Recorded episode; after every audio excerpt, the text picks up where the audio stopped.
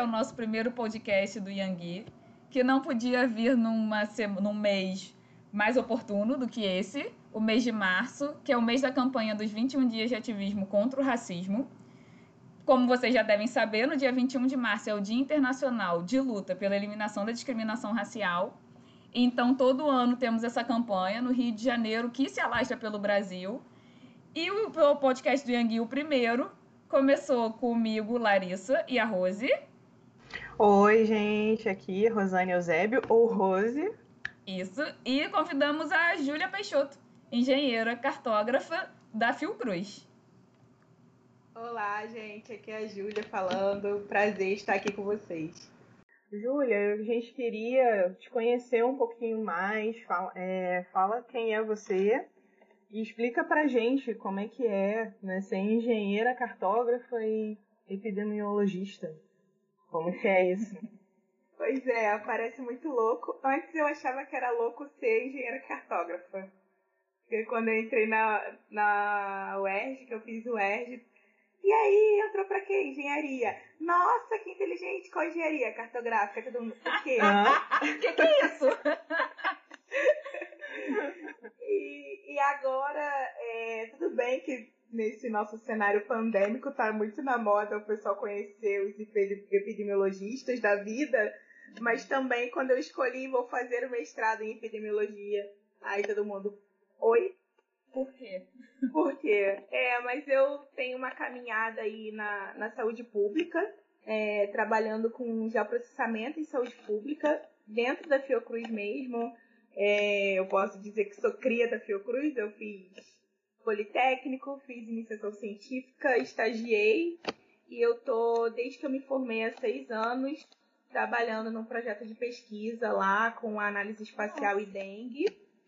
Então, eu quis muito né, me aprimorar mais, aprimorar essa aplicabilidade aí da parte de análise de saúde e análise espacial. Então, eu concluí meu mestrado ano passado lá e não basta somente um sofrimento, vamos ver aí se vai sair um doutorado na área também. Ah, aí sim! e, Júlia, como é que fica isso? Porque na geologia a gente sofre um pouco com essa distância dessa desse discurso racial e da racialização do, do, da geologia. A geologia ainda é muito capital, é muito mercado. E como é que é isso na cartografia? É, durante muito tempo eu falei que eu era cartógrafa torta, né? A engenheira torta, na verdade. Hoje em dia eu tento não falar isso, porque parece engraçado, né? Mas quando eu me formei, é, fica muito aquela expectativa e também isso, né? A, as pessoas te encaram como nossa, você fez uma faculdade que vai te dar dinheiro. Você vai. Você vai pro, engano. Você vai pro exterior, você é a chance da família, sabe? E eu saí da faculdade e fui ser bolsista. Então não basta só trabalhar com saúde pública, mas eu não fui para nenhuma empresa. Eu fui ser bolsista. E assim, no início, eu fiquei escutando durante muito tempo, você não vai arranjar um emprego. Nossa, eu imagino. Então, só que assim, foi esse de ser bolsista e fazer o que eu gosto de fazer com muita dedicação, eu fui reconhecida. Eu trabalho num projeto que é uma parceria da Fiocruz com a Universidade da Monash, na Austrália, né? É... Então, assim, tem um reconhecimento global, ele está em vários países, me abriu várias portas, eu tenho uma posição lá que hoje em dia é de muito prestígio, então assim, consegui ter a minha casa, sabe? Então a ah. gente desmistificar isso, né, de, do tipo que a gente tem que se submeter ao mercado, a uma empresa e eu trabalho com o que eu gosto, eu faço saúde pública eu não me, eu não me vejo, por exemplo, né, e não tenho nenhum problema com quem trabalha com isso, mas eu, Júlia, não me vejo trabalhando, é, por exemplo, numa construtora, numa mineradora. Não estou falando Sim. que no futuro eu não vá trabalhar, mas a gente tem um pouco isso, né? É, e se a gente, pelo menos, a gente sempre tenta, eu tento, né, é, ir também para vários lados, vendo outras potencialidades da nossa formação de exatas, porque Eu não sei se vocês sofreram isso no curso, mas o aluno de exatas ele se isenta da responsabilidade social. Totalmente. Totalmente. E com aval da faculdade. Com aval da faculdade. Eu tive engenharia na sociedade, que era uma matéria de um tempo, dois tempos, 11 da manhã, justamente feita para ninguém querer pegar e o professor não ligava do que ele ia dar na matéria. Sim. Né? Então, assim, realmente a sociedade no início me via, assim, a minha família principalmente, né? É, com outros olhos, assim, não vai procurar um emprego, alguns amigos também e tal, mas você continua estagiando, você não sei o que, não, sabe? Mas saúde pública, você não quer viajar, fazer um intercâmbio, é. morar fora, e eu ficava assim, gente, eu vou o quê? entregar pizza morando fora, né? Porque a gente ainda tem essa ilusão que, que o que é bom tá lá fora. E eu sempre tive essa vontade também de fazer alguma coisa aqui dentro, né? Não, e família preta traz muito isso, né? Os meus pais são concursados públicos e eu entendo, respeito muito que na época deles a chance deles foi essa. E por isso que eles deram outra chance para mim, né? Eles me deram a chance de fazer a faculdade que eu gosto, eles não tiveram essa oportunidade. Me deram a chance de poder trabalhar com o que eu gosto, eles também não tiveram essa oportunidade. Então eu acho que eu também sofro um pouco com isso. Né? Eu entendo a cabeça deles, mas eu entendo também que eu vivo outro tempo graças a eles, inclusive. Sim, era uma segurança que existia e que não existe mais. A minha mãe também foi. Minha mãe foi concursada pública com 18 anos. Só que a minha mãe teve uma trajetória assim. Ela, trabalha, ela foi concursada do Banerj, é era um banco estadual aqui no Rio, e que foi privatizado. Então a minha mãe, aos 40 anos, teve que se reinventar.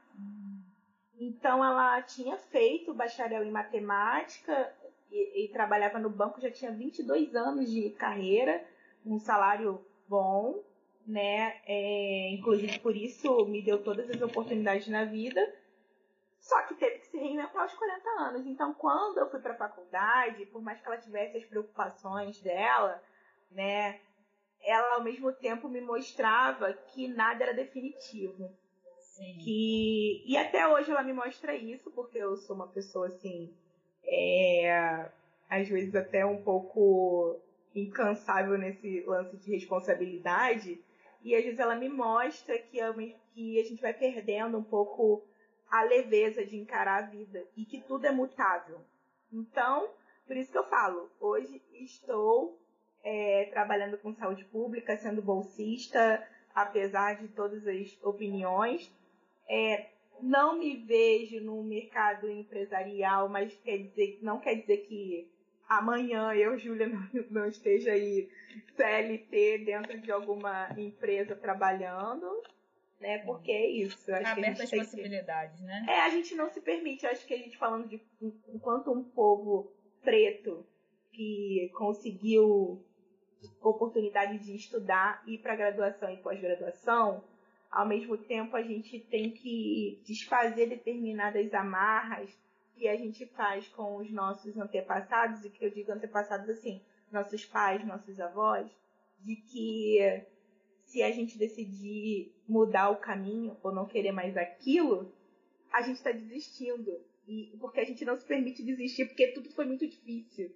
E a gente fica naquela compromisso, naquela missão, né? E que às vezes não deixa a gente caminhar com felicidade, né? Porque... A gente segue nosso próprio destino, né? Nós temos o nosso é. próprio destino, né? Que às vezes eles se esforçaram muito para que o nosso destino fosse chegar ao topo, mas às vezes o nosso destino é é o virar topo é, também, é o nosso topo é, é particular, né? Então, é, eu sei bastante também, entendo bastante disso, né? Porque eu venho de uma outra realidade, né? Minha família não chegou no ensino superior, só a primeira da família chegar no ensino superior. Então, às vezes vem esse peso, né, de tipo, ah, eu não posso desistir, porque eu cheguei, demorei muito para vir até aqui e ai, e agora, sabe? Tem que continuar, não, tem que continuar lutando, né? E se eu quiser mudar de caminho, né? E às vezes é questão até da gente se conversar, né? Com a família, conversar com os nossos pais, né? Entender que e falar com eles, olha, talvez não seja bem por aqui, eu vou tentar outra coisa sabe? E entender também que eles querem a nossa felicidade, né? Eles querem ver a gente bem. Né? E é isso. É importante a gente é entender a nossa trajetória, é entender e dar valor ao que a gente sabe fazer. Sim, verdade. E aí, continuando já o nosso assunto, né? Porque. Então, a Júlia, o tema do podcast é cartografando corpos afetivos. Então, você conseguiu juntar as duas coisas. Você conseguiu reunir uma. Que é uma coisa que muita gente sofre. Eu vejo meus amigos da geofísica pretos passando por isso. Eu vejo eu mesmo na área que. Na área que eu sigo atualmente sim, né? Que é uma mecânica de rochas, mas no ritmo geológico eu até conseguia juntar essa questão mais social, mas agora na área que eu estou seguindo acadêmica também totalmente distoante, assim, mas você juntou, e, e aí? Como é que foi estou, isso? Estou tentando juntar. O que acontece? Por mais que a gente trabalhe com saúde pública, né? Assim, o meio acadêmico, eu trabalho na parte exata nesse meio acadêmico da saúde pública, né? É, mas a gente tem muita, muitos caminhos que a gente pode tomar, a gente pode perder o olhar do real objetivo do porquê que a gente está fazendo aquilo. É, eu vejo muita gente pesquisando saúde, mas esquece que está lidando com as vidas das pessoas, planejando o bem-estar das pessoas. Isso é uma coisa que sempre me incomoda, né? Tem várias vertentes ali da epidemiologia que você simplesmente pode ignorar o outro, né? E, e, é uma coisa que eu sempre busco assim de lembrar o porquê que eu estou fazendo aquilo. E quando eu tenho a oportunidade de falar de cartografia afetiva, que é um tema que eu sempre gostei muito, mas é isso, é, é distanciado, né? É, é sempre me importar e relembrar o bem que a gente pode fazer para o outro. Esse tema me veio, é, não foi de agora, eu fiz meu TCC na faculdade falando sobre a importância é, das técnicas cartográficas no mapeamento participativo. E o, o, o mapeamento participativo consiste em você, com apoio da comunidade, de quem usa o território, ele você conseguir extrair as informações para criar o mapa. Só que é aquilo, a sociedade tem as a, a, a, quem mora ali tem as informações e o cartógrafo só tem as técnicas. Então, se você não trabalhar aliado ali, e muitas vezes a gente vai com a impressão do tipo, eu quero mapear, tanana, eu vou mostrar isso aqui desse jeito. eu sei, você. isso. Só que se você for mostrar alguma coisa que seja dinâmico dentro do território, não é aquilo que você vai querer mostrar, não. É aquilo que as pessoas vão querer te mostrar. Então, é, quando eu mapeei no meu TCC sobre remoções, né, que, que ocorreram aqui no território do Rio de Janeiro, na Baixada de Jacarepaguá, eu peguei desde a década de 60 e aí passei também por aquele empreendimento do Rock in Rio, Olimpíadas, Pana, é, é, Pan-Americano e as pessoas que construíram as suas vidas ali, suas memórias, tendo suas casas sim destruídas. O governo vai lá, dá uma micharia, às vezes não dá, porque muitos não conseguem legalizar a sua casa. Então aí a pessoa fala assim, eu criei meus filhos ali, a vida inteira ali. Então, desde ali aquilo já me chamou a atenção. Na época eu fiz o mapa onde eu mostrava a evolução das remoções, dos tipos de remoções. Foi uma coisa assim com colaboração, mas muito mais técnica, mas isso ficou ressoando. E desde que eu comecei a participar das reuniões dos 21 dias de ativismo contra o racismo, no final de 2019, quando eu falei que eu era cartógrafa, né, a Janete virou e falou assim: vamos fazer uma cartografia. E eu quero fazer uma cartografia afetiva. Eu falei, gente, como assim? né? E ela super acreditou e me puxou. Ai, legal.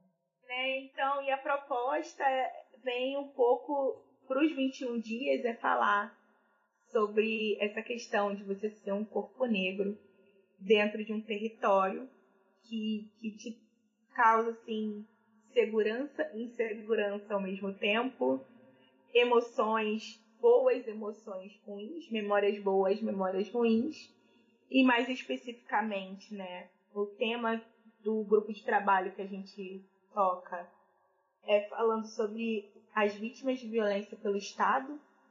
É, a gente, eu estou no grupo de trabalho Cláudia Ferreira, que fala né, é, o que aconteceu com a, com a Cláudia, o assassinato dela, e a gente conta aí com a fala e com a força de luta de várias mães, principalmente aqui do Rio de Janeiro, é, que estão aí na luta desde que perderam os seus filhos em algum ato de violência. Então, assim, isso me deu uma oportunidade para voltar realmente a entender qual, como a gente pode servir, continuar servindo a nossa sociedade e o próximo que muita gente, muitas vezes a gente esquece. Então, assim, não é que eu tenha conseguido, eu estou, assim, caminhando e é um desafio. É um desafio. E mas vocês, é, então essa cartografia ela está sendo realizada. Ah, é, eu espero que todos lembrem quem é a Cláudia Ferreira, uma mulher negra de 38 anos, 38 anos que foi arrastada pela polícia e deixou oito filhos. Um crime bárbaro que eu espero que vocês não tenham esquecido. Nós negros não esquecemos, não esqueceremos e continuaremos batendo nessa tecla e na tecla de. E agora a cartografia da Júlia vai ajudar a registrar e eternizar todas essas pessoas mortas pelo Estado que acham que a gente vai esquecer, mas não esqueceremos. Mas continuando, e mas como você pensa que vai ser esse produto, assim?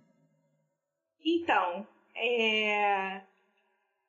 trazendo essa desconstrução do que a gente entende por cartografia, né? Eu pesquisando e vi que não precisa ser só mapa quando a gente trata de cartografia, porque o, quando a gente mapeia ali, a gente traz para a superfície, a gente traz para visibilizar determinadas coisas, não quer dizer que a gente vai fazer um, um mapa específico, né?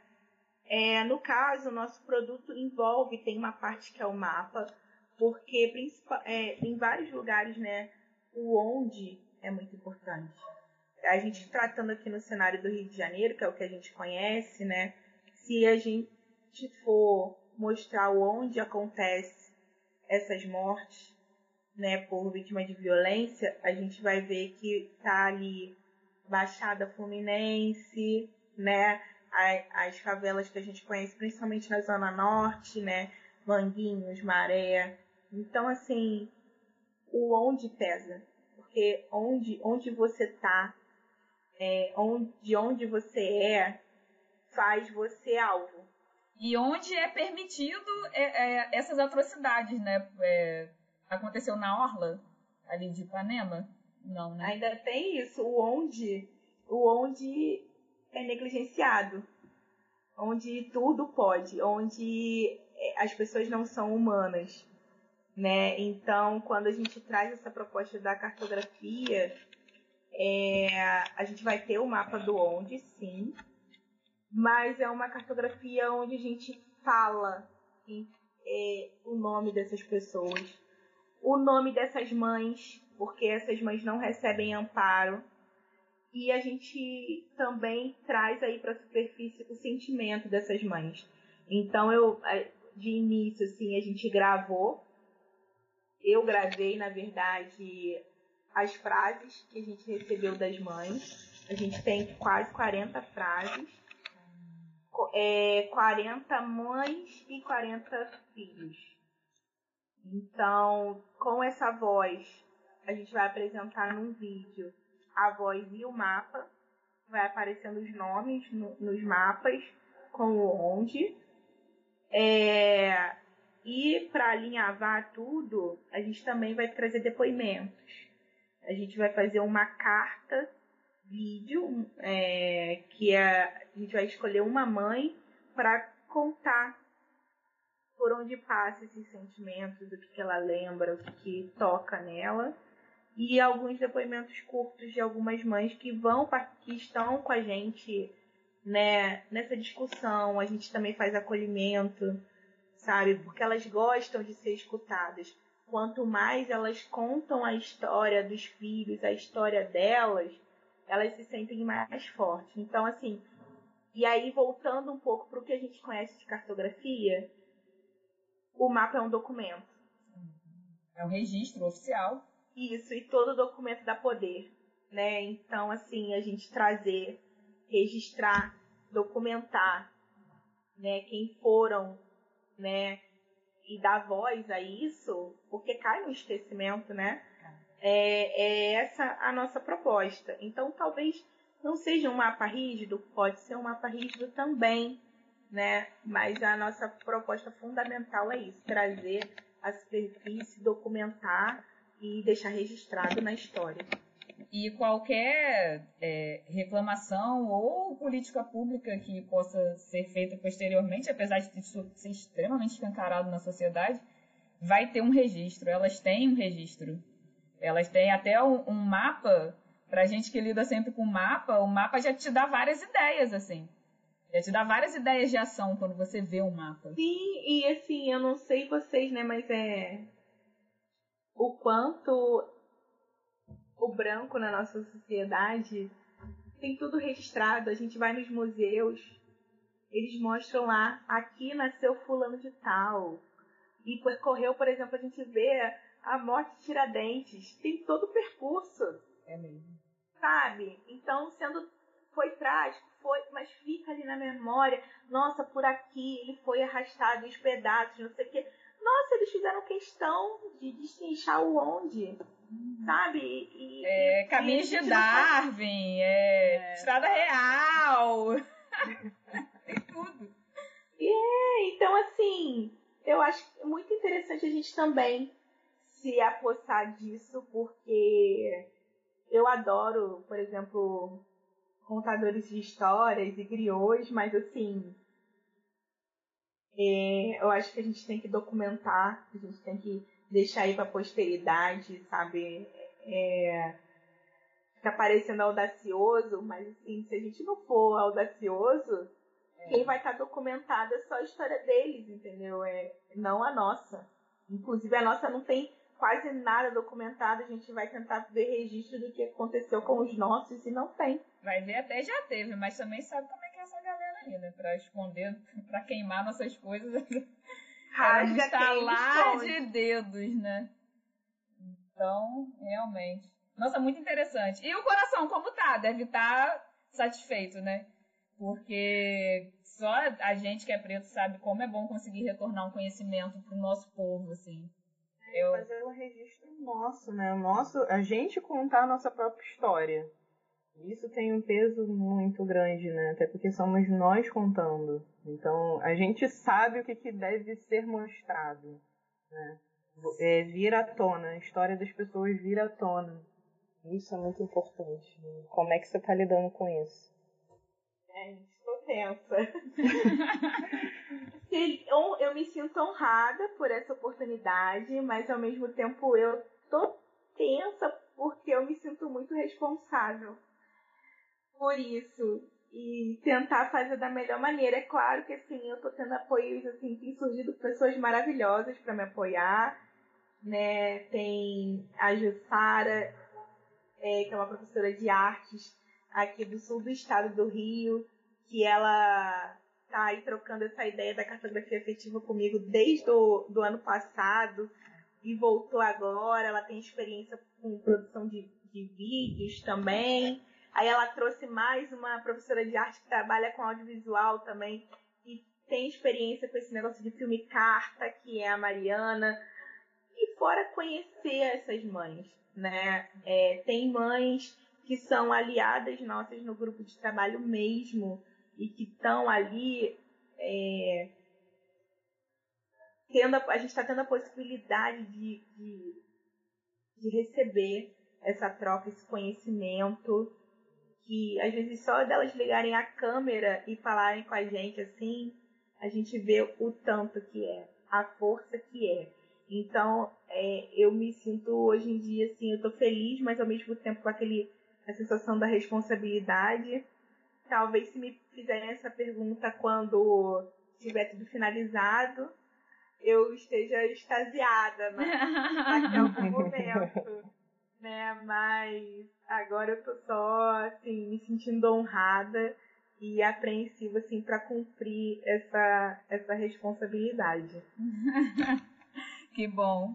É uma honra mesmo. E e eu, eu vislumbro assim um futuro que a gente fala tanto de racializar as exatas. Eu acho que vai ser uma matéria da UERJ. Cartografia é. afetiva. É, lecionado pela professora Júlia Peixoto, ex-aluna. É, e, e, tem que ter trabalhinho, né, para os alunos. Vamos lá na sua, na sua região, no seu bairro, começa a mapear a história eu do acho, seu bairro. Eu acho importante, gente. Não, não, talvez não com esse nome, mas assim, a gente entender que, que a gente não faz um, um produto pra gente, né? A gente tá fazendo, alguém vai ler, alguém vai ver. Então, até quando é um. A gente fala assim de um mapa, mais um mapa temático, né? Que é uma coisa mais técnica. A gente não pode pensar assim, ah, não, eu tô super entendendo meu mapa eu tô super, sabe, é, trabalhar, é, desde que eu comecei a trabalhar principalmente com mapeamento em saúde pública, eu presto muito serviço para as pessoas, é muito multidisciplinar. Então, nisso, muitas vezes coisas que fazem sentido para mim é, não faz sentido para o outro, que é quem vai consumir. Então, uma coisa que eu aprendi muito e aplico muito nessa, nessa prática da cartografia afetiva é a escuta, não só a escuta do fato, mas a escuta do que a pessoa vai querer ver. Né? Então, por mais que a gente planeje, eu estou falando aqui para vocês agora como é que vai ser, pode mudar uhum. também, porque com a troca muda, né? Mas é uma coisa muito boa assim para mim, está sendo uma uma transformação da minha capacidade é, pessoal e profissional assim muito, muito grande mesmo. E criativa, né? Porque eu imagino, porque a, a academia deixa a gente engessado, né? Que a gente tem que fazer tudo nas normas disso, norma daquilo, não pode cair aqui. Uma vírgula errada já cai o mundo. Então, assim, muda o trabalho, o lúdico, né? Ainda mais que vai ser uma apresentação em vídeo, é, que ajuda a expandir nossa capacidade mesmo. É muito importante isso que você está falando de ficar engessado com as técnicas, né? é, eu tenho muitos amigos engessados. E aí, quando eles veem alguns mapas que eu faço, mas Júlia, e não sei o que é isso, aquilo. Eu falei, gente, olha só. É importante isso para esse mapa? Esse mapa exige precisão, esse mapa precisa realmente da seta norte, porque senão é um mapa de localização? Não é. Não é. Então, assim, para que, que eu vou encher o mapa de elementos que só vai poluir e o que é importante às vezes vai ali ser confundido ou se perder.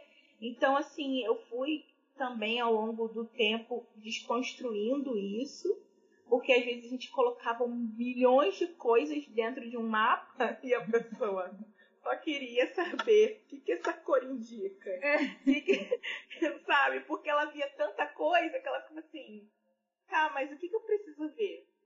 Então, é, e tem, tem vários amigos que trabalham com muita, muito mapeamento mais técnico, que é tudo de gás, não sei o que, que realmente não pode faltar uma cota, não pode faltar uma, uma escala perfeita e não sei o que. Beleza, mas assim, é porque é um outro tipo de prestação de serviço né? E que as, aí sim as pessoas acham que é super importante, super é super valorizado e quando vê um mapinha aquele, né, ah, coloridinho e não vê às vezes que comunica com muito mais gente. E a informação sendo passada com sucesso. É. que bom. Que bom, gostei muito do nosso bate-papo. Gostei Eu muito dessa conversa. Bastante. E eu fiquei pensando o tempo todo aqui, mas vou ter que continuar pensando porque não veio nada na cabeça. E onde a geologia vai entrar nisso, porque a geologia vai ter que entrar nisso, vai ter que conversar com isso, porque não é possível, né? Olha, pode entrar. Eu vejo assim, principalmente quando a gente fala, e aí a gente pode ver um outro bate-papo, mas assim, quando a gente fala da dinâmica espacial, gente, a nossa, principalmente quando a gente vê o relevo da cidade e como ele segrega o nosso povo preto, mesmo a gente estando numa cidade muito heterogênea como Rio de Janeiro, onde a favela concorre com lugares de alto poder aquisitivo, mas assim é, o relevo influencia muito na limitação das pessoas em acessarem determinados lugares. Então, assim, talvez a gente possa ser audaciosos aí. É. Exatamente. Na geologia Influência... social, né? Entendeu? Botar uma geomorfologia bem. É... Legal. É, a gente pode pensar sobre como é que vai ser essa construção. Gostei, gostei. gostei. Bom, então vamos encerrar? Vamos? Vamos sim. Muito obrigada, Júlia, né, por estar aqui conversando com a gente. Eu gostei muito, estou aprendendo muito também que foi dito aqui. Né, e quero ver esse mapa. Estou aqui é, já curiosa. Quero ver, ah. e se possível já com a geomorfologia. Eu quero Vamos embarcar nessa aí, Vamos. 16 de março tem o lançamento do nosso vídeo, vai ter o mapa também. E a gente está aberta a conversas. Eu fiquei muito feliz, Rose e Larissa, pelo convite. Me senti honrada mais uma vez. Acho que honra tá ganhando na palavra do mês aí. Eu estou muito feliz. Que bom. Obrigada a você, Júlia.